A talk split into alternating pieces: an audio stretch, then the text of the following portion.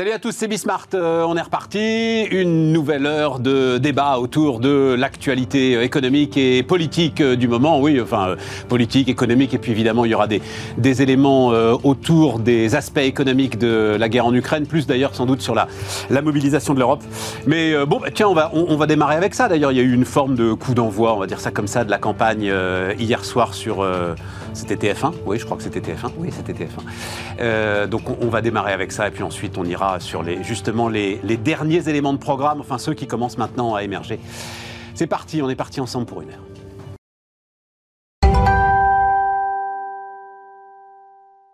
Donc, autour de la table, Isabelle Bordry, salut euh, Isabelle, euh, fondatrice de Retency. Isabelle Mass, salut Isabelle, associée Vae Solis. Il y a peut-être une histoire de génération là, tiens.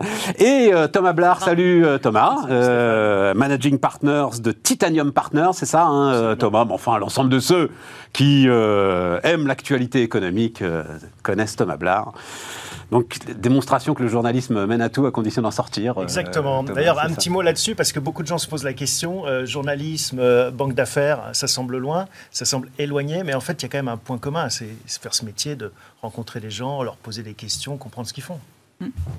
Tu sais, je peux le. Et les valoriser je peux le révéler maintenant, euh, enfin le révéler, on s'en fout. Mais Patrick Sayer euh, voulait qu'on fasse un truc euh, ensemble. Il avait, tu vois, ce que tu as fait toi. Il disait, mais toi aussi, tu peux le faire. Vous voyez tellement de gens, vous êtes au contact. Et moi, j'ai toujours pensé, mais justement, on en voit tellement qu'on devient fou, quoi. Ouais, non, mais, sérieusement, la, télé je suis plus capable, façon, je suis plus capable de discernement. Mais, mais euh, voilà, tu auras peut-être euh, l'occasion plus tard. Ta plus gros, c'est tiens, euh, enfin, je sais pas, non, mais parce que moi, je raconte assez souvent que je suis mais blablacar, mais j'ai trouvé le nom était nul. La première interview de Frédéric Mazzella, je me dis mais qu'est-ce que c'est que ce gars-là? Enfin, j'ai tout raté, tout raté, tout raté. C'est une, de mes énormes erreurs. Toi, t'en as une en tête, un truc. J'en ai beaucoup, beaucoup, euh, parce qu'en fait, c'est le principe de ce métier, c'est-à-dire que si tu étais aussi visionnaire que Frédéric, bah, c'est toi qui l'aurais fait. Ou toi, c'est, c'est ça la qualité d'un entrepreneur, c'est qu'à un moment donné, tu vois un truc que les autres voient pas, et que tu arrives à le faire. Parce que des gens qui voient des choses, il y en a des malins, mais qui arrivent après à l'exécuter. Et euh, oui, tu te rends pas toujours compte. Mais ce qui est génial, c'est l'évolution d'un Frédéric ou d'autres, mm. des patrons. Tiens, bah, alors, mais, euh, Doctolib, là, c'est tout frais, euh, ça tombe. 500 millions d'euros, valorisation à, à 6 milliards d'euros. Euh, Stanislas Niox-Château. Euh, là aussi, je l'ai beaucoup raconté, mais c'était très impressionnant parce que, enfin, on le sait, hein, Stanislas est, enfin, est bègue, enfin, se bat contre ça. Et donc, les, les toutes premières interviews, quand Doctolib commençait, les toutes premières interviews en direct à la télé, hmm. euh, d'un gars qui portait son projet, vous sentiez le combat en direct, en fait. C'était mais oh, d'une intensité fou et ça masquait un tout petit peu euh, la force de, son modèle euh, et, ce qu'il a réussi à faire. Je me disais, ben, on, en parlait avant de démarrer cette émission avec Thomas et je voulais un peu votre sentiment, par exemple autour de Doctolib, mais ton sentiment à toi, euh, Isabelle, puisque tu es là-dedans. Je l'ai déjà dit, Doctolib aux États-Unis, il serait déjà sans doute l'un des leaders mondiaux des services à la santé. Doctolib en France, ils valent donc 6 milliards d'euros. Ils sont en train de de se battre pour tout recréer en Espagne, il faut recommencer en Espagne. De se battre pour tout recréer en Allemagne, il faut recommencer en Allemagne. Je trouve qu'on a là un parfait exemple de ce qui aujourd'hui limite la croissance de nos boîtes. Hein. Bien sûr, l'Europe, on dit que c'est un marché gigantesque de plus de 200 millions de personnes, etc. 400 millions. 400, 400 millions, c'est les États-Unis. Euh, et, mais en fait, c'était un marché très fragmenté avec des cultures différentes, des mécaniques, des modèles économiques différents, des langues différentes. Et, on avait des monnaies différentes il y a encore peu de temps. C'est vrai. Euh, donc l'euro a quand même amélioré les choses. Mm. La fiscalité est en train de s'harmoniser peu ou prou, etc. Donc ça s'améliore Hmm. Euh, mais c'est un marché qui reste très fragmenté. Mais ça bloque la tech particulièrement. ça bloque la tech parce que la tech, le propre de la tech, c'est de mettre un logiciel partout et de dérouler avec euh, un prix, un produit, etc.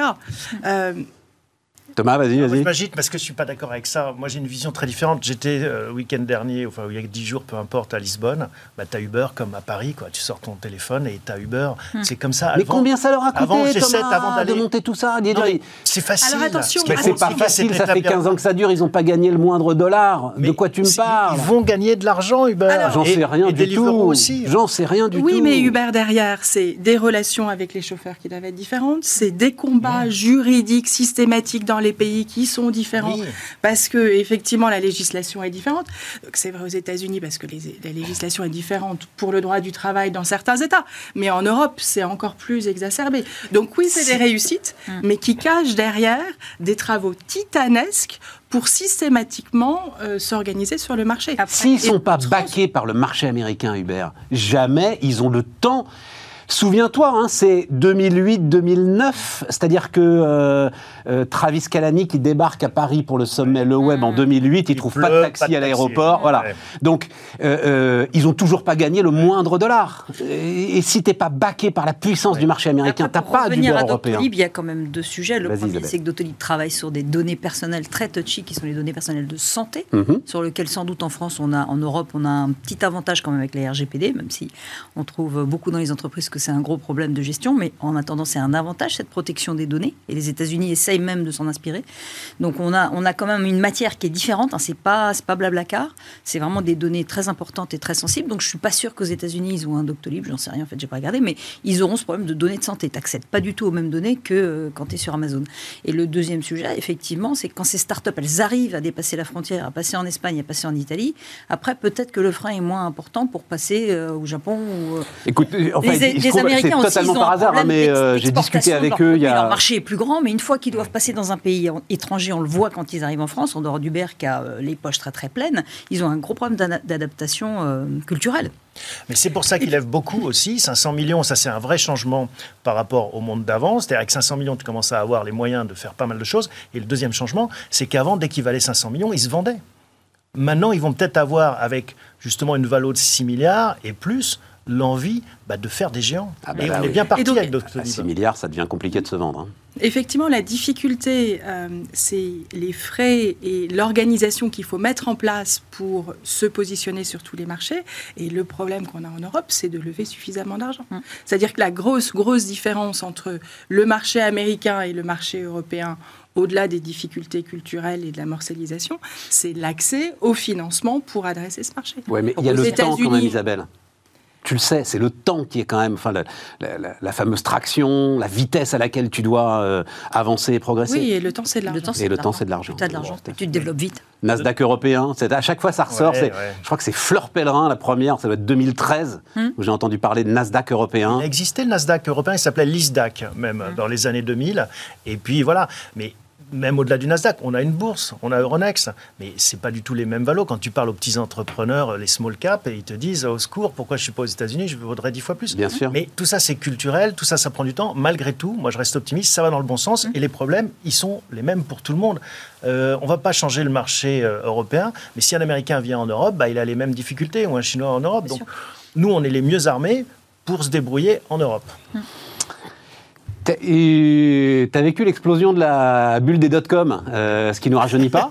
Euh, non, mais là, tu as l'impression qu'un mec claque des doigts, il y a 100 milliards qui lui tombent. Euh, enfin, ça doit être un peu plus compliqué que ça. Je me tourne vers Isabelle. Bon, mais enfin, quand même. tu sens quelque chose d'un petit peu touchy sur la valorisation aujourd'hui de, Alors, il y a une grosse de l'économie digitale, on va dire ça comme non, ça. Il y a une grosse différence. C'est que quand j'usais mes culottes courtes en tant que jeune journaliste euh, à couvrir cette bulle Internet, euh, c'était BFM à l'époque, euh, c'était le tout début. Et en fait, on rêvait tous en se disant, bah, ça serait génial, on pourrait regarder, écouter la radio sur son téléphone, enfin, s'il n'y avait pas encore les smartphones, sur, sur, son ordinateur. On pourrait trouver des petites annonces. Enfin, bon, donc on projetait des choses, mais qui étaient à la fois sans marché et sans rentabilité. Là, tu as quand même 76 milliards de dollars, c'est les bénéfices, pas le chiffre d'affaires, les bénéfices de Google. Tu as quand même des marchés incroyables mm. et des rentabilités folles. Donc pour peu que le système, toi, Doctolib, je ne sais pas s'ils gagnent ou pas de l'argent, je pense qu'ils sont en croissance, en investissement, ils doivent sans doute creuser la courbe en J, ils doivent investir et perdre de l'argent, mais ils sont formidablement rentables quand ils auront en effet pris ce marché, verrouillé l'Espagne, l'Italie, euh, l'Allemagne, que sais-je. Et donc, ce qui a changé, donc c'est vrai qu'on a des valos, je ne vais pas commenter les valos, ça dépend aussi des taux d'intérêt, de plein de choses. Mais on a des vrais business. On crée des boîtes qui vont générer plus de profits que Renault. Mm. Et ça, c'est. Pas très compliqué. ah, Renault, il... Pardon. Isabelle. pour aller effectivement dans le sens de Thomas, il y a eu, il y a eu plusieurs étapes. Mm. Il y a eu l'idée géniale du lien hypertexte et de se dire, euh, dans cet univers-là, on peut consolider toute la connaissance du monde. C'était mm. Yahoo, c'est Google, c'est toujours Google, etc. Et puis après, il y a eu l'étape où et d'ailleurs, en France, il y a eu la DSL. C'est-à-dire que c'était aussi simple d'allumer Internet que d'allumer une télé. Mm-hmm. Ce qui était déjà, mm-hmm. déjà une étape très importante.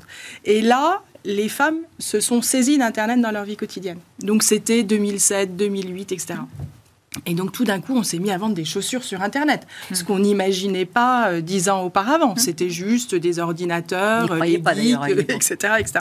Donc il y a eu la DSL, étape. Les femmes se sont saisies d'Internet. Troisième étape, elles se sont mises à discuter, à acheter, etc. Pourquoi les femmes Qu'est-ce que tu as Non, parce que euh, je pense que on était, et ça vraiment je l'ai vécu, c'est-à-dire qu'il y a eu un moment, un basculement, où lorsque vous commencez à acheter les vêtements de vos enfants sur Internet, c'est vraiment un magasin. Mm. C'est vraiment une étape culturelle. C'est-à-dire quand vous commencez à acheter des produits qui ne sont plus des services, euh, etc., ça marque une étape. D'accord. Et, clairement, dix ans auparavant, on l'imaginait pas. D'ailleurs, c'est ce que disait Thomas. On écoute de la musique, on regarde des films, on achète des services, mais acheter des chaussures et des vêtements paraissait incongru. C'est clair. Moi, moi, Isabelle moi qui étais à Londres aussi en, 2000, donc euh, de l'autre côté de, du, Chanel, effectivement, on voyait des, des, entreprises qui avaient des business models qu'on ne comprenait même pas. Bon, aujourd'hui, ça existe. Oui, mais parfois, il n'y a rien à comprendre. Le e-commerce, c'est assez simple à comprendre. Tu as des choses à vendre, elles sont en ligne, tu les veux, tu les veux pas, tu les payes. Et puis en dehors de ça, c'était ça, oh, ça aurait pu être rentable assez vite. Ça n'a pas toujours été. Mais alors que là, on avait des business models qu'on ne comprenait pas sur un marché très peu profond. On avait des variations certains jours, tu te souviens Thomas, de 100%. Une action prenait 100% de ces petites boîtes qui ont été cotées trop vite qui ont été trop vite sur le marché, sur le l'ISDAC de l'époque. Et donc, du coup, le, le, marché n'était pas du tout mûr. Quoi. Et donc, tu penses aussi qu'il n'y a rien comparable avec la, euh, la profondeur du marché aujourd'hui Aujourd'hui, la profondeur du marché, la concurrence américaine qui fait que tu peux te positionner par rapport à ce que fait le concurrent américain ou, euh, ou chinois sur ton, sur ton sujet et sur des business models que les gens comprennent. En tout cas, les, les VC, les gens qui investissent, les comprennent. Isabelle? Et puis là, il y a eu le Covid. Il y a eu le Covid qui a été une étape absolument euh, incroyable dans la transformation mmh. digitale. Mmh. Donc là, c'est plus la start-up qui a l'idée géniale auquel on croit ou pas, c'est Édouard Leclerc, Carrefour, qui tout d'un coup accélèrent leur transformation digitale. Et donc, en deux ans, le comportement Internet, la relation, la, la mise en perspective d'Internet dans notre vie quotidienne a complètement été bouleversée. Et tu le vois dans ton business, ça, toi? Alors moi, je le vois beaucoup parce que je suis dans l'univers de la privacy et des données. Et là, maintenant, Aujourd'hui, il y a des vrais questionnements des sociétés qui se développent, qui ont besoin de la donnée, que ce soit Carrefour qui veut commercialiser sa donnée, Michel-Édouard Leclerc, mais aussi les startups Internet comme Doctolib. Donc oui, absolument. Ah non, Doctolib, non, ils ne commercialisent pas. Non, non, non, non, non, on ne peut pas dire ça. Non, non, protéger la donnée, protéger la donnée. L'utiliser. Non, non Isabelle, non, non, non, non, attends, il faut être très là-dessus, il faut être catégorique. Doctolib n'utilise absolument pas, la donnée de santé. Il n'y touche pas. Non, non, non. la donnée de santé. Mais une société qui s'appelle Tanker, qui mm. est de la cryptologie pour mm. protéger leurs données. Mm. Donc toute cette notion de sécurité, de données, de développement très très rapide, oui, absolument, je le sens. Je dans mon. Thomas, attends, je le sens bouillir. Pour répondre à est-ce qu'il y a une différence entre la période de la bulle Internet et maintenant? La bulle Internet, tu avais les entrepreneurs, les visionnaires qui avaient des idées et qui prolongeaient ce que pourrait donner Internet. Tu n'avais pas les tuyaux, tu n'avais pas les consommateurs. Maintenant, tu as les mêmes entrepreneurs, des plus jeunes, hein, qui sont adaptés, parce que toutes les boîtes qu'on voit réussir maintenant, elles ont déjà existé de façon euh, brouillonne euh, auparavant. Et puis tu as les tuyaux, ADSL, et les femmes, et les hommes, j'ajoute. Moi, j'achète des, chaussures sur Internet aussi. Hein. Bien, mais voilà. Mes baskets. Euh, oui, mais c'est oui, mais moins important. Voilà, c'est les femmes. Voilà. Isabelle, c'est quand même. Si quelqu'un connaît la texte, c'est elle. Et elle dit c'est les femmes. Bon, on a fait le tour. Non, je voudrais juste rajouter un truc autour de, Doctolib. Euh, euh, c'est un business. La grande force de York Château, la grande force de Doctolib, euh, ça aussi je l'ai déjà dit, pardon à ceux qui nous regardent régulièrement, c'est d'avoir fait un business profondément humain. C'est-à-dire que oui, oui, il y a de la techno, mais lui, tout le pognon, alors là je ne sais pas encore, mais je pense tout le pognon qu'il lève, c'est pour embaucher des commerciaux, embaucher des commerciaux, embaucher des commerciaux, aller faire toc toc chez les médecins. Bonjour monsieur le médecin, je vais vous installer le système, vous n'aurez rien à faire monsieur le médecin. Et si monsieur le médecin il a un problème, il a quelqu'un au téléphone qui débarque tout de suite. Voilà. C'est ce mariage-là qui est un truc de dingue. C'est un travail titanesque. Titanesque. Et heureusement qu'ils étaient là sur un marché qui ne voulait pas bouger et qui était très institutionnalisé avec l'assistante, la secrétaire. Mais parce qu'il fallait y aller. Ça a été ça, son coup de génie, il fallait y aller. un travail titanesque. Et maintenant, tu as la même chose pour le coiffeur, le restaurant. Mmh. Enfin, euh, voilà. Euh, parce qu'on a pris le réflexe. Pour les, coiffeurs, qui, pour les coiffeurs, qui était une belle, un beau succès aussi. De quoi? Planify. Planify? Mmh. Pour les coiffeurs Pour les coiffeurs, les instituts de beauté. Euh, il y a moins d'enjeux quand même, non bah, Il y a beaucoup de rendez-vous aussi, tu vois. Oui, il y a beaucoup de rendez-vous, mais il y a pas. plus chez le coiffeur que chez le médecin. Est-ce qu'il y a une. Ça existe. Est-ce qu'il y, Est qu'il y, a une désertification, euh, comment on va appeler ça euh... Capillaire. Capillaire. non, parce que, là... non, parce que Doctolib est toujours. Non, mais parce que. Et c'est ça aussi, la, logique de Nioxiato, au début, c'était rendre de l'efficacité au système. Hum. Et donc, Doctolib te permet quand même de reculer l'échéance de la désertification médicale, hum. qui de toute façon nous tombera dessus à un moment ou à un autre, après 20 mm. ans de numerus clausus. Mm. Et euh, est-ce que tu as de la désertification capillaire? Non, peut-être pas quand même. Je sais pas. Non, mais je ne suis pas spécialiste. Vas-y. dans cet univers, il y a quelque chose d'absolument incroyable, c'est la chirurgie esthétique. Je ne sais pas si vous avez vu, depuis qu'on se voit à la télé, mm. sur son écran, sur. TikTok, etc. Ah oui, il paraît. Il y a un boom de la chirurgie esthétique. Je n'ai pas checké le truc, je dois dire, Isabelle. des adolescentes. Mais ah Tu sais, ça fait partie de ces infos dont je me méfie. Et les données de santé secrètes des, des chirurgiens esthétiques. Ouais. Quand je serai plus vieux, je ferai une émission sur les infos dont il faut se méfier a priori. Tu sais, voilà. et, ça fait partie des infos euh, dont je me méfierai a priori. Isabelle, euh, juste parce que euh, tu as été citoyenne engagée, tu as fait deux campagnes électorales, une à Paris, une pour les élections européennes. Comment est-ce que ce, débat, je lisais ce matin dans Les Échos d'ailleurs un très bon papier où c'est Cécile Cornudet, c'est ça, hein, qui analyse ça, qui disait qu'en fait le pari des, des, proches d'Emmanuel Macron ou de Macron lui-même sans doute, c'était de dire cette histoire de euh, non, je vais pas débattre parce que aucun de mes prédécesseurs n'a débattu avant moi.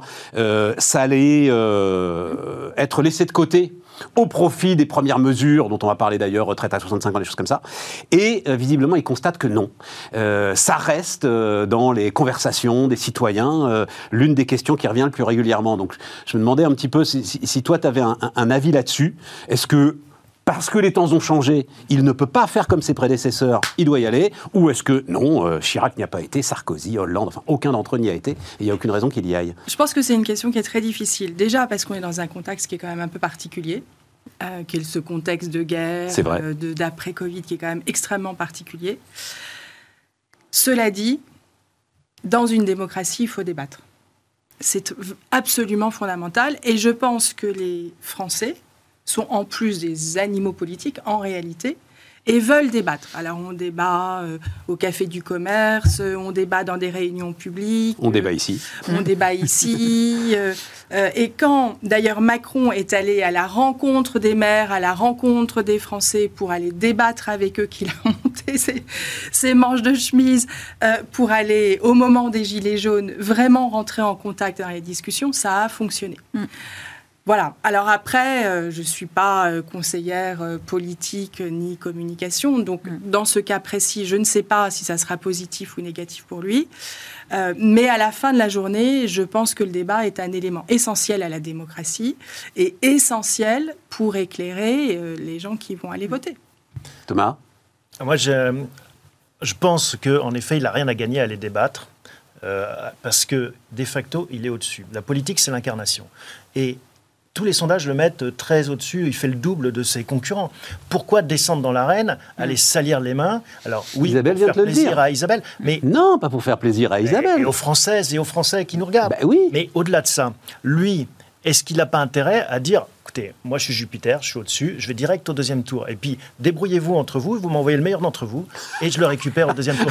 D'un point de vue position et stature, ça fait sens. Non, oui, ça fait sens. Attends, Isabelle, il y a quand même un problème technique. Tu vas, enfin, tu vas faire un débat à 8. Déjà, tu fais un débat à 2 entre Valérie Pécresse et Eric Zemmour. Mais c'était horrible. On n'entend pas, on n'entend pas c'est cacophonique. Comment est-ce que tu veux techniquement, euh, je m'adresse aux professionnels de la télé, euh, donc tu veux techniquement mettre, en, mettre en scène 8 personnes oui, mais les autres qui vont pas être sélectionnés, regarde, Poutou n'a pas été sélectionné pour, le débat sur TF1 Isabelle, tu il n'était pas content et c'est normal. oui, aussi, il est dans, mais dans, tant pour eux. Le, sujet, c'est Macron et, tu peux plus être accusé d'éluder le débat. Pour eux, les autres Donc la seule solution, c'est le débat de deuxième tour. Je suis désolée. Et puis c'est le seul qui nous intéresse. On est d'accord. Mais Pécresse Zemmour. Des candidats à 2% qui débattent quoi entre eux entre eux ou avec Macron. Mais tu as la mémoire courte, Isabelle, c'est ce qui s'est fait en 2017. Tu as oublié 2017, c'est ce qui s'est fait C'était un. Non, mais tu avais eu une première volée de débat entre les entre les, les, Top Gun et puis une deuxième volée de débat. C'est ce qu'a fait TF1 hier, c'était pas, pas mal.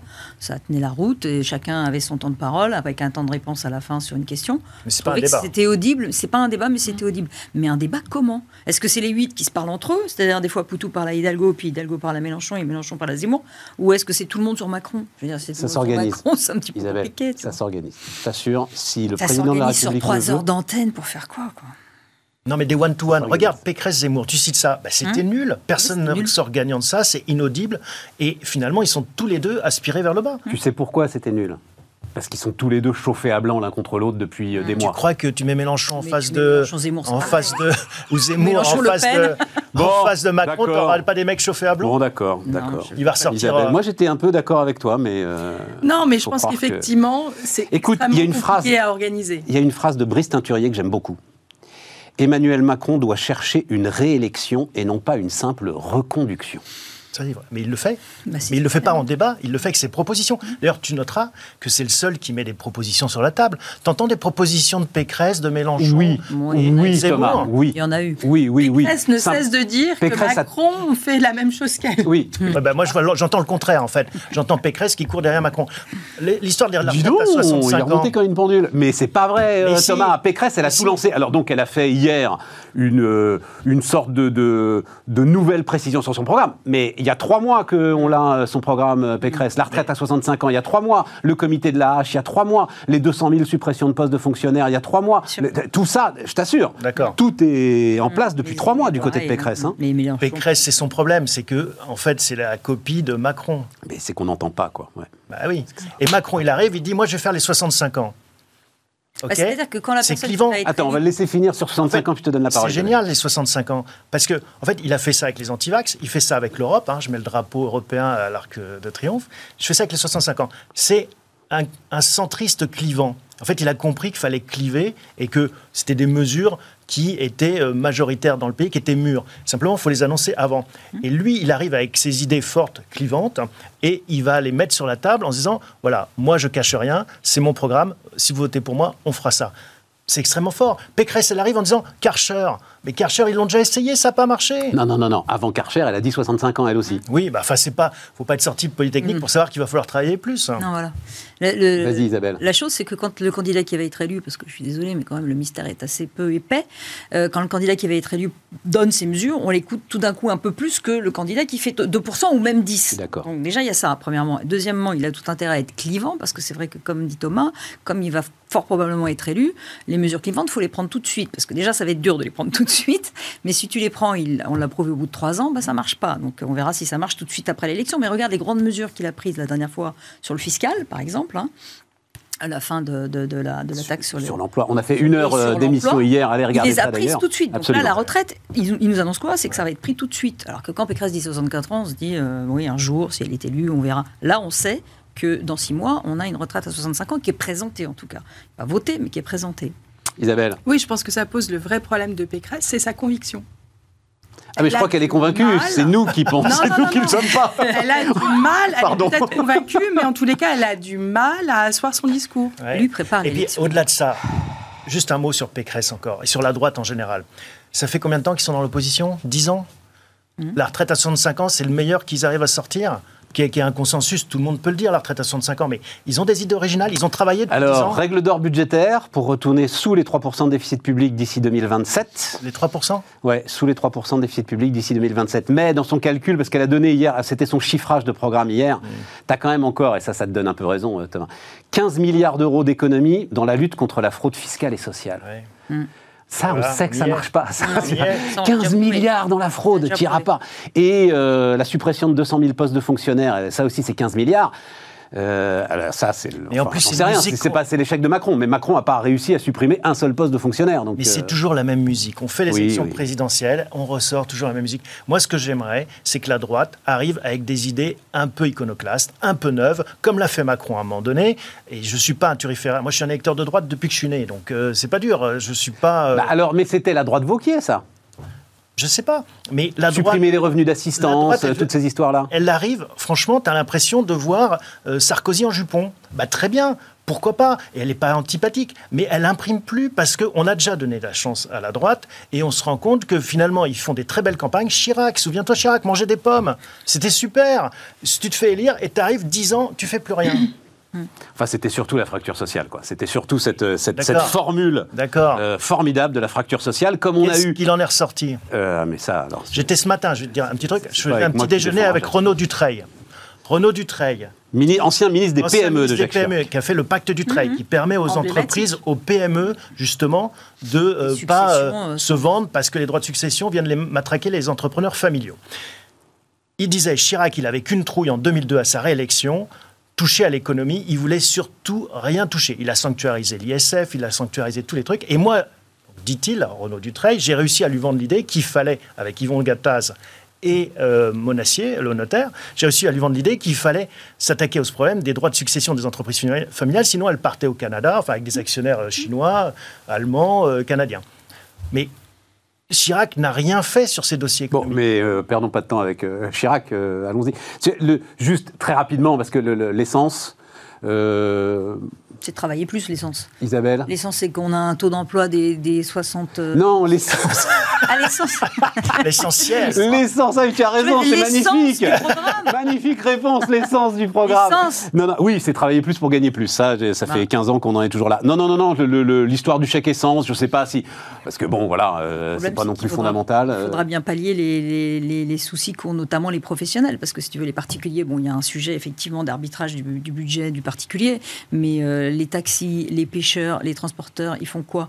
Ils, ils, répercutent le coût sur qui? Sur les chaînes industrielles. Et du coup, on a déjà des problèmes d'inflation qui vont être multipliés. Donc, il y a bien des mesures là qui vont être annoncées. Je crois que Castex euh, présente son plan de hum, de résilience. D'aide au gouvernement qui sont encore très sectorielles, comme quoi Comme le, plan Covid, rappelle-toi, il était très sectoriel. Oui, mais à un moment, les restaurateurs Isabelle, attends, attends, je te coupe. À un moment, il va falloir qu'on répercute la hausse des prix de l'énergie, tu comprends Je suis d'accord. Parce que euh, mais on est dedans pour. Mais si tu la euh, répercute sur des chaînes de valeur qui ont déjà un problème Mais il va falloir. Mais il va falloir. Hein il va falloir. donc on va avoir un problème d'inflation. Ah mais oui. Là, on se mais, tourne. pas avant les élections. Hein.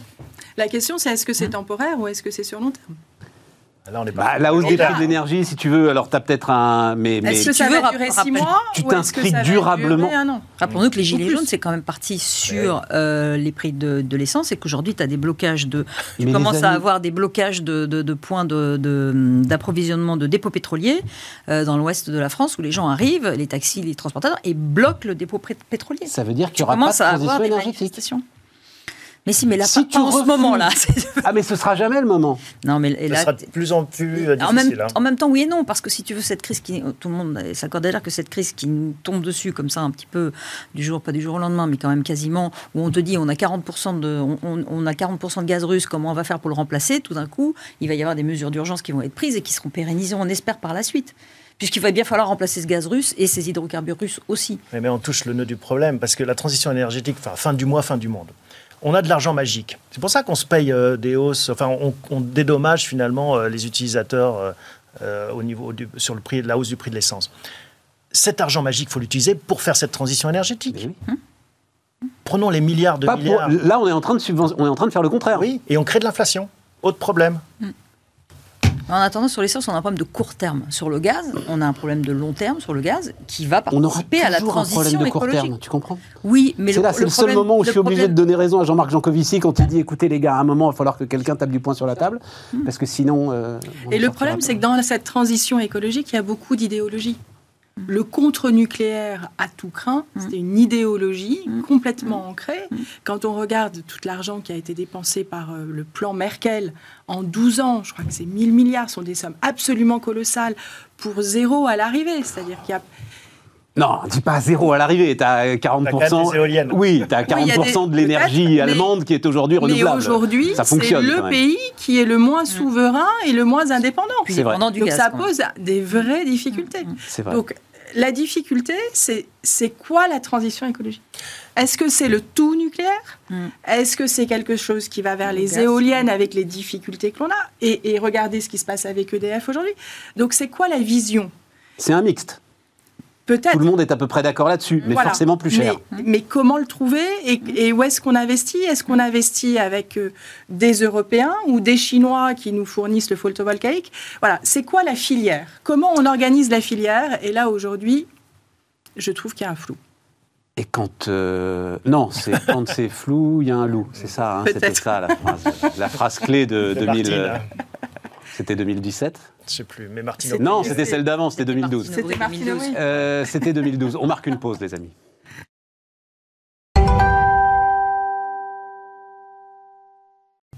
On y retourne. Euh, alors, euh, avant de savoir comment est-ce qu'on fait la transition énergétique, il y a effectivement, ta cité EDF. Moi, je dois dire, ça a été mon choc de. C'était ce week-end, je crois. article, on va voir l'article du Figaro. Protéger EDF contre la hausse des prix de l'électricité. Oh, on en est là. on en est là, c'est-à-dire protéger un producteur contre la hausse de ce qu'il produit. J'ai écrit protéger Carambar contre, puisque c'est une boîte qui s'appelle Carambar Eco. J'ai découvert ça racheté par Euraseo d'ailleurs, qui euh, fait aujourd'hui le, carambar. Protéger carambar de la hausse des carambars. On en est là aujourd'hui. On a expliqué le principe hein, euh, très très vite. EDF est obligé par l'État de revendre une partie de sa production nucléaire à ses concurrents. Comme la production, elle avait déjà été vendue, EDF doit aller racheter sur le marché. Euh, de l'électricité nucléaire qu'il va le vendre à ses concurrents. En fait, la manip, c'est même pas celle-là, c'est un truc que les banquiers d'affaires auraient pu inventer. EDF va aller acheter, parce qu'il y a Total quand même, c'est pas des, c'est, pas des petites choses, hein, c'est pas la, la veuve de Carpentras, les, les producteurs alternatifs, c'est Total et Engie. EDF va aller devoir aller racheter à Total de l'électricité capée à 240 euros le mégawattheure pour lui revendre à 46.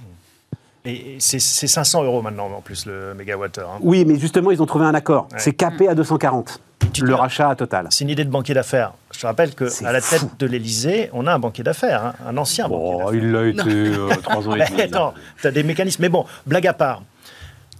C'est quoi la, manip? C'est même pas celle-là. La manip, c'est te dire je prends 8 milliards pour redonner aux Français, mais je veux pas que ça apparaisse dans mon budget parce que ça va faire tousser Bruxelles et compagnie. Donc, je prends 8 milliards euh, je tords le bras à EDF, qui est toujours le problème des, boîtes euh, semi-publiques. Je leur prends 8 milliards ni venu ni connu. Et puis après, de toute façon, mon idée, c'est qu'il va falloir les recapitaliser et je vais les nationaliser. Parce qu'on va arriver au nucléaire et ça nous ramène à la transition énergétique. Et que c'est des boîtes qui se pilotent sur le temps long, c'est des investissements à 50 ans, 100 ans. Et c'est là où ça nous ramène aussi au premier sujet, c'est là où il faudrait faire l'Europe.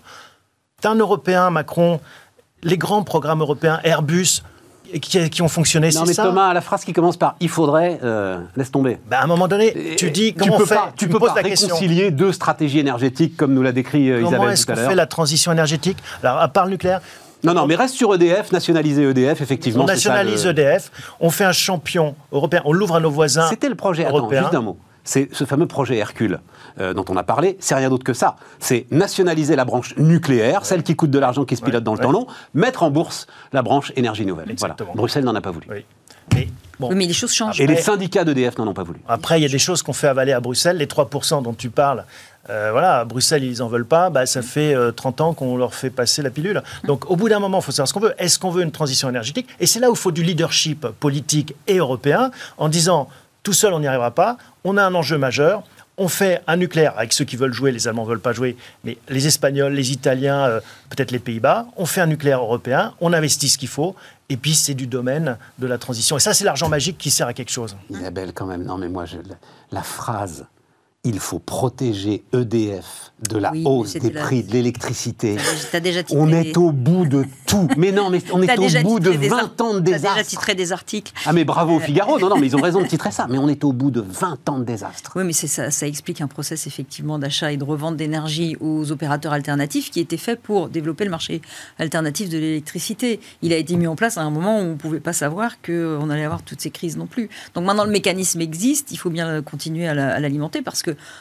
euh, moi ou vous, vous êtes chez Total Énergie et votre électricité vient de chez Total. Donc il y a bien de l'énergie qui part chez Total et qui doit arriver de quelque eh ben, on part. Arrête, on arrête ces plaisanteries. Il faut revoir ce mécanisme. On arrête ces plaisanteries, les gens viennent chez EDF et basta. Quoi, Ça fait des mois qu'on voit que de toute façon, la seule solution pour EDF, c'est la nationalisation. Puisque les petits porteurs, à chaque fois, sont lésés. ça ne changera pas les sommes en jeu, hein, ça ne nous empêchera pas de devoir dépenser. Alors c'est 10 milliards d'ailleurs maintenant. Mais ça hein. évitera que des petits porteurs. Euh, de dépenser 10 milliards pour euh, soutenir une concurrence qui n'existe pas. Mais t'entends la petite musique. Isabelle. Oui, c'est ça. On touche du doigt en fait la stratégie européenne économique depuis une vingtaine d'années qui a été de il faut un marché concurrentiel, hein même sur des marchés qui demandent des infrastructures absolument gigantesques. Hein Ça a été le cas dans les télécoms aussi. Tout à fait. Dans les télécoms, aujourd'hui, Free n'a aucune infrastructure et il a un hein contrat avec Orange. Un peu. Mais il n'a pas investi des sommes non, absolument C'est comme l'énergie allemande, tu vas au bout du truc, Isabelle. Non, non, non, non, Il, a, il, supporte les deux tiers de son trafic, Free, quand même. Voilà. D'accord, mais il a un contrat d'itinérance qui lui a absolument permis de faire aujourd'hui un prix intéressant pour les consommateurs, mais c'est pas mmh. pour ça qu'Orange est devenue plus compétitive non plus. Tout à fait. Donc cette notion de vouloir bouleverser coûte que coûte les marchés pour les ouvrir, même sur des marchés qui demandent des infrastructures et une vision à long terme, on en voit un peu la limite aujourd'hui. Moi qui suis libérale, j'avoue que mmh. il faut réinventer, je pense, euh, un nouveau chemin.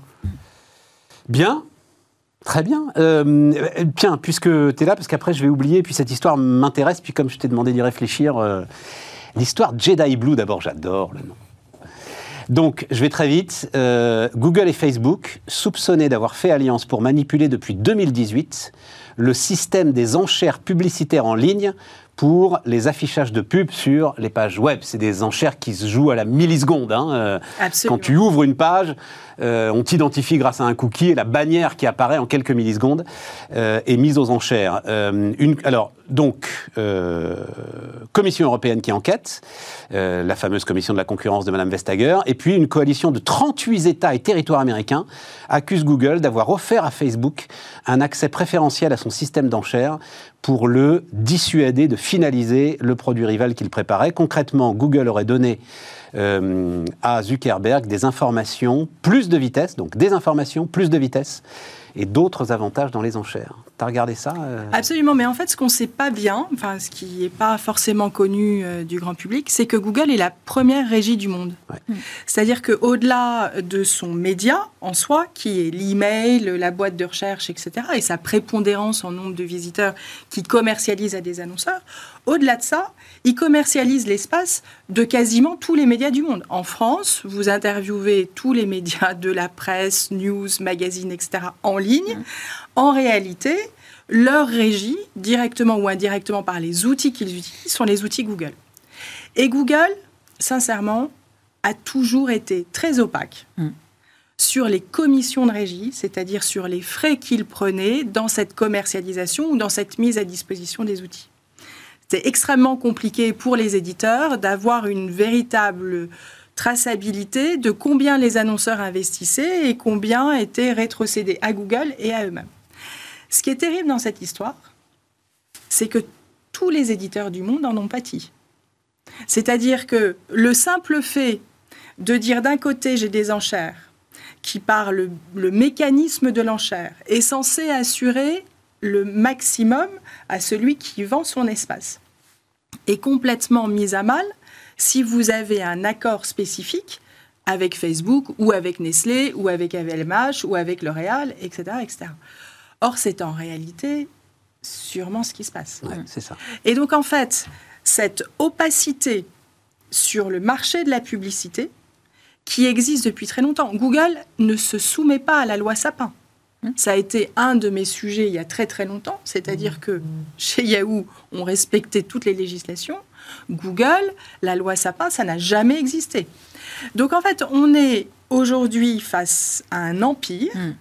parce qu'on parle des GAFAM, etc. On est face à un empire, et en ce qui concerne Google, c'est une mainmise non seulement sur l'efficacité de leurs services et donc sur l'accès à l'information, mais aussi sur les annonceurs. Et donc c'est un mmh. vrai sujet. Alors je n'imaginais pas mmh.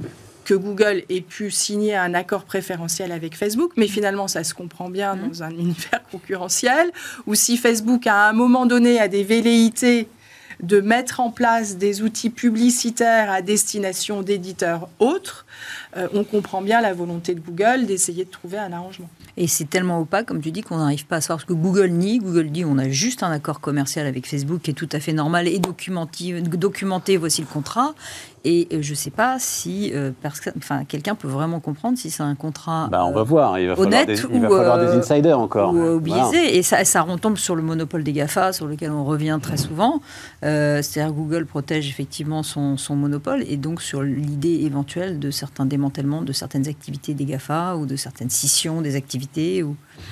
Thomas Moi, j'ai une vision peut-être euh, moins technique et, plus dézoomée. On n'a jamais compris euh, ce que faisait la publicité et ce qu'elle rapportait et tout. On sait qu'il faut investir en publicité, mais tu sais la fameuse phrase. Hmm. Je sais que j'investis 50%, euh, enfin que 50% de mon investissement publicitaire ne sert à rien, mais je ne sais pas lequel. Hmm. Et finalement, bah, ce monde publicitaire qui date de Madison Avenue s'est prolongé avec les outils technologiques. Le digital a changé la donne quand même là-dessus, hein, sur la rentabilité, de la, sur la rentabilité de la publicité. On ne sait toujours pas quelle est l'audience de la télé.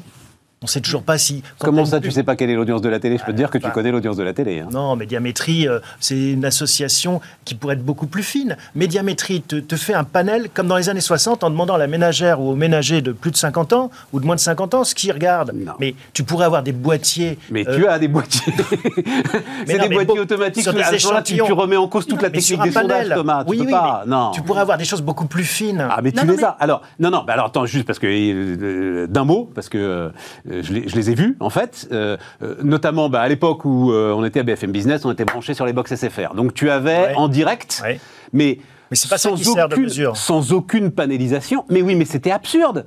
Enfin, le, pour, tu, ne peux pas remettre en cause la technique des sondages. Il, faut, il te faut justement un panel euh, qualifié, et il est très très large celui de médiamétrie pour la télé, pour avoir une idée de ton audience. Si tu regardes les chiffres bruts, je peux te dire que je les ai regardés, tu regardes les chiffres bruts à la seconde, tu deviens fou. Hein. Ah, mais tu, mais tu deviens cinglé. Oui, mais justement, les, les box À un moment, tu mets Madonna, ça monte, t'enlèves Madonna, ça continue à monter, mais tu deviens cinglé. Non, non, non, non, c'est tout le marché. Tu peux avoir tout le marché maintenant, puisque tout est électronique. Pourquoi pas prendre tout le marché plutôt Parce qu'il te faut le pondérer absolument. Enfin, c'est la loi des grands nombres et des comme un sondage et les élections. Tu vois, les sondages, ils n'anticipent pas toujours bien les élections. Hein. Alors, on a beau dire c'est une photo et tout, mais bon, on va pas rentrer dans ce débat. Non, parce que, je veux dire sur le démantèlement, juste un point sur le démantèlement des Gafa. Je n'y crois absolument pas. Faut arrêter de se bercer de cette petite musique en Europe. Pourquoi mm. C'est un outil de puissance tel pour les États-Unis? Pourquoi ils se tireraient une balle dans le pied? Personne ne s'attaquera. Attends, juste un mot là-dessus. Euh. Juste un mot là-dessus. C'est exactement ce que vient de décrire euh, Isabelle, et c'est le bouquin de Thomas Philippon. Parce que ce que vient de décrire Isabelle, cette idée que Google prend peur parce que Facebook développe un système qui aurait pu être plus efficace, l'Amérique réalise, Thomas Philippon le démontre, que sa croissance potentielle commence à être abîmée par euh, ces euh, rétentions de concurrence et par ces monopoles. Et donc, sur, et Philippon prend euh, l'exemple justement des forfaits télécoms, L'exemple des billets d'avion qui sont très très importants aux États-Unis est au cœur de la vie quotidienne des Américains. Il a publié un chiffre sur ce que ça coûte aux consommateurs américains qui a fait pas mal de boucans. Tu as suivi que dans l'équipe Biden, il y a aujourd'hui des gens qui sont sensibles à tout cela, y compris d'ailleurs républicains. Ils ont toujours rien Donc fait. on verra. Non mais ils ont toujours rien fait. Bah, non mais moi je constate, pas Google en ça fait des doigts. qu'on entend qu'il faut démanteler les Gafa. Ouais mais là, là il y a quelque chose sur leur croissance. C'est un outil de puissance. Il y avait Hollywood, il y a eu les GI, maintenant tu as les Gafa pourquoi limiter ta puissance de feu? Oui, mais les Américains ont mis à mal tout le système des chemins de fer. Alors oui, ça a mis plus de temps, mais c'était interne, c'était domestique. La différence, elle est là. Les chemins de fer. Standard Oil, c'est pas domestique. Si, c'était domestique. Mais non, c'est pas domestique. C'est l'Arabie Saoudite, c'est pas domestique. Mais c'était un problème aussi de concurrence pour l'essence que tu mettais dans le AT&T, c'est pas domestique. Mais si. Non, à un moment, c'est un problème de concurrence. Mais là, mais là, c'est le prix que payent les Américains. C'est aussi un outil pour contrôler beaucoup, beaucoup de, de, oui, soft mais je power pense que les deux peuvent coexister. C'est-à-dire que les Américains peuvent continuer à avoir du soft power tout en s'assurant qu'il y ait un minimum de concurrence. Et le fait de maîtriser le marché de la pub et le marché de la recherche, c'est pas la même chose. Hmm. C'est bien, un, mais c'est un vrai beau débat, ça. C'est un débat profond. Mais aujourd'hui, clairement, les éditeurs en ont pâti. C'est-à-dire que je pense que les médias français et européens hmm. ont sûrement pâti de cette affaire. C'est-à-dire que ce que ne réalisent pas aujourd'hui, parce qu'ils se sont tous, je trouve, jetés dans tous ces outils proposés par Google, parce que ces outils sont efficaces. Mais la difficulté, c'est qu'ils ont un peu vendu leur âme diable. mais... Écoute, je suis resté branché trois ans de ma vie sur Google Analytics pour euh, justement regarder les audiences, regarder les audiences de notre site web, etc. Et tout. Donc maintenant, il y a Retency, il y a Retency Web Analytics qui fonctionne très bien et qui est exempté de consentement et validé par la CNIL. Donc il y a des outils tu voulais des quelque chose, euh, Thomas Oui, non, mais en fait, moi je pense que le combat des éditeurs qui est d'espérer qu'on va taxer Google pour résoudre leurs problèmes de business model, c'est aussi un combat qui est compliqué. Tu as raison, tu as raison. Euh, de quoi est-ce qu'on parle là, euh, les amis? Est-ce qu'on est partit un peu dans tous les sens? Isabelle, qu'est-ce qui t'intéresse là euh, dans bah, l'ensemble? Moi, tu n'as pas voulu revenir tout à l'heure sur, le, sur le gaz. Alors vas-y, reviens sur le gaz. Qu'est-ce que tu veux raconter? Mais on a déjà tout dit un peu sur le gaz. Ah, écoute, aujourd'hui, on, se demande comment on va mettre en place bah, des plans de contingentement des, des industries pour trouver les 40% de gaz russe qui va nous manquer. Mais c'est inquiétant parce que, qu'est-ce que quel, va être l'impact sur la croissance exacte On ne le connaît pas. Et quelles industries on va arrêter? Mm. Si tu dis euh, il y a 5000 usines euh, en France qui tournent avec euh, beaucoup de gaz, lesquelles on arrête? Mm. Est-ce que ça se rejaillit sur les particuliers ou sur mm. les services publics, les hôpitaux, les chauffages dans les, dans les, dans les services publics? Ça me semble très inquiétant, ce, plan de contingent. Oui, mais on n'a aucun levier pour débattre. tu vois, une fois qu'on a dit on n'est pas au mieux. Mmh, c'est clair. Une fois qu'on a dit. Le, non, mais le truc de dingue, mais c'est.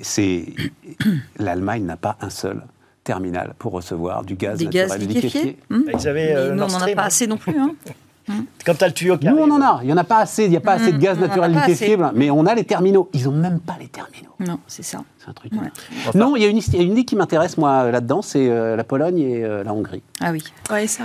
Dont on a oublié qu'ils mm. sont là, donc il y a une enquête en cours mm. euh, pour priver la Pologne et la Hongrie des subventions européennes du plan de relance de 750 milliards. Ça pas. Parce que, attends Isabelle, parce que donc la Pologne ne, reste, ne respecte pas l'état de droit et la Hongrie a des problèmes. La liberté de médias.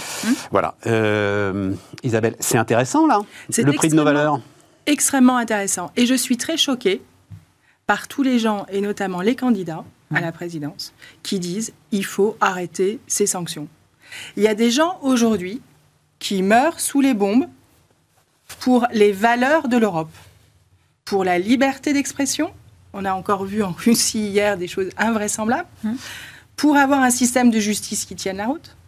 Je veux dire, on ne peut pas accepter. Et l'Europe se doit, et on parlait de la démocratie tout à l'heure, d'une vigilance et d'une sévérité absolument exemplaire pour s'assurer que les pays qui sont dans l'Union européenne respectent les valeurs de la démocratie. Mmh. Aujourd'hui, les Ukrainiens sont en train de mourir pour ça. Alors effectivement, la Pologne, qui est le pays limitrophe, etc., accueille aujourd'hui 1,5 million, 2 millions d'Ukrainiens. Et il faut les aider c'est pas le sujet. Il faut absolument les aider. Il faut les subventionner, il faut les aider à apporter de la nourriture. C'est pas le sujet. Mais renoncer à des amendes sûrement justifiées, parce que pour en arriver là, c'est qu'il doit y avoir des faits avérés sur le fait que leur système judiciaire ne fonctionne pas, alors qu'ils se veulent en démocratie, non, c'est pas possible. Mais on, sait déjà que, on sait déjà, enfin on le sait depuis, parce que ça fait déjà 4, semaines que l'Union européenne a annoncé des nouvelles, euh, des nouvelles procédures pour, euh, pour punir éventuellement la Pologne, mais la Hongrie, on sait déjà qu'elles ne seront pas appliquées, puisque la justice non, mais ton point de vue, Isabelle, ne nous, pas. Bah ton point de vue, Donc, quel point pas... de vue toi, Mon point de vue, c'est que c'est sûrement pas le moment de le faire aujourd'hui, à l'heure où la Pologne et la Hongrie reviennent un petit peu à des, à des euh, sentiments plus pro-européens, tout d'un coup, on se demande pourquoi. C'est peut-être pas le moment d'aller leur taper sur la tête en leur disant vous n'avez pas respecté certaines, même s'il faudra le faire un jour, mais c'est pareil que c'est un peu pareil que l'essence. À court terme, c'est pas le moment de se mettre à dos des opinions polonaises ou, hongroises sur des, euh, des, des, des sujets qui de toute façon vont prendre des mois à traiter. Parce va y avoir des mois pour appliquer ces sanctions. Il faut peut-être aménager mais il faut rester. Ça va prendre des mois de. de, non, en fait, la solution, elle a un nom, c'est la réelle politique. Regarde, les États-Unis sont en train de se réconcilier avec l'Iran et le Venezuela. tu imagines Alors, si nous, on n'arrive pas à se réconcilier avec les Polonais et les Hongries sur des sujets qui sont quand même moins. Mais non, mais avec la Pologne, justement. C'est la réelle politique. La guerre, tu le dis toi-même, il faut un effort.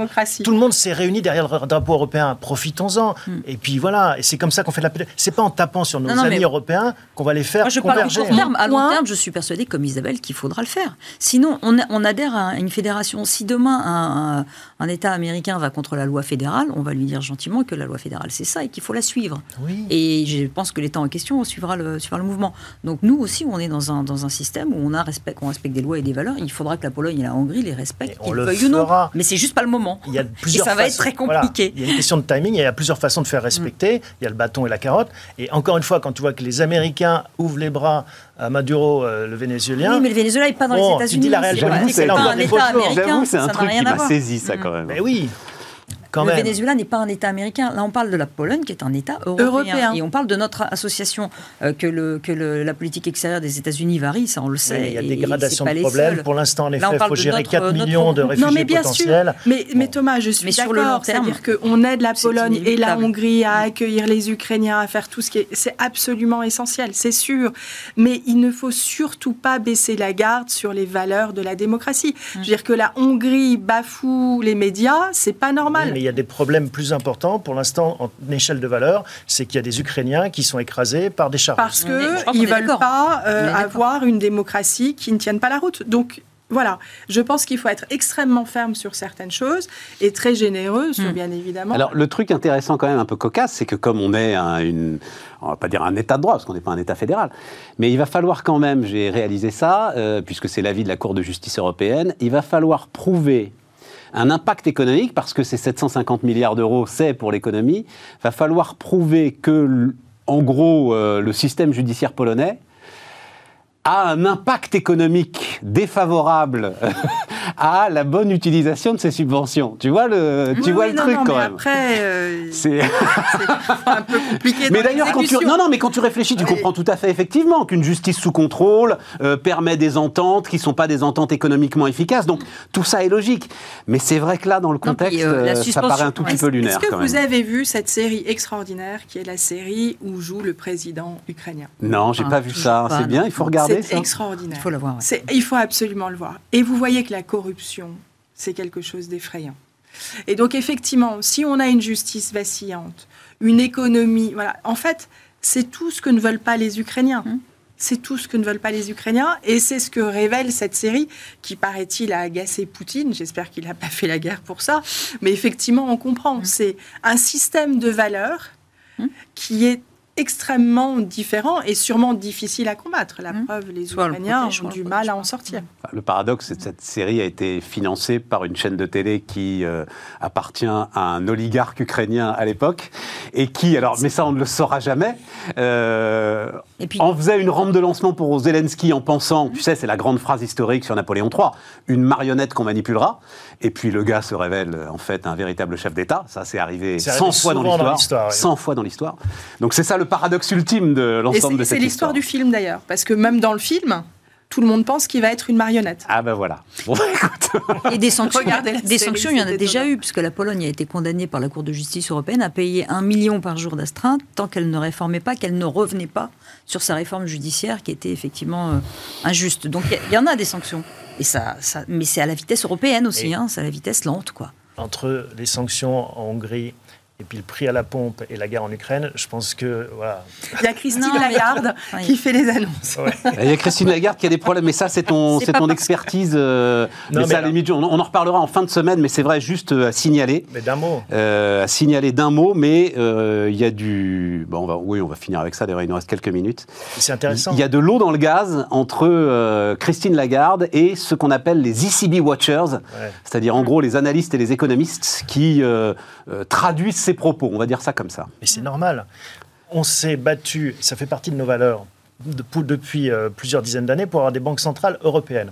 Qu'est-ce qu'on a trouvé récemment? On met des politiques à la tête des banques centrales. Donc on en refait des annexes, euh, des trésors, euh, et, c'est très intéressant. Janet Yellen, l'ancienne patronne de la Fed, est devenue ministre de l'économie. C'est pour ça qu'on prédit aussi ce même destin à Christine Lagarde, qui pour l'instant fait la courte échelle à la France pour imprimer des billets de banque et permettre de trouver de l'argent magique. Oui, mais là, le sujet, Thomas, c'est qu'elle veut arrêter. Mmh. Et que les ECB Watchers lui disent, mais vous êtes complètement folle d'arrêter. Enfin, c'est pas elle d'ailleurs, hein, c'est le Conseil des gouverneurs. Euh, vous êtes complètement folle d'arrêter. Bah, elle veut arrêter. arrêter le rachat de... des obligations. Voilà, elle veut pas lancer un nouveau programme de rachat d'obligations. Peut-être que comme Zelensky, elle est en train de devenir indépendante et la marionnette est en train de prendre son autonomie.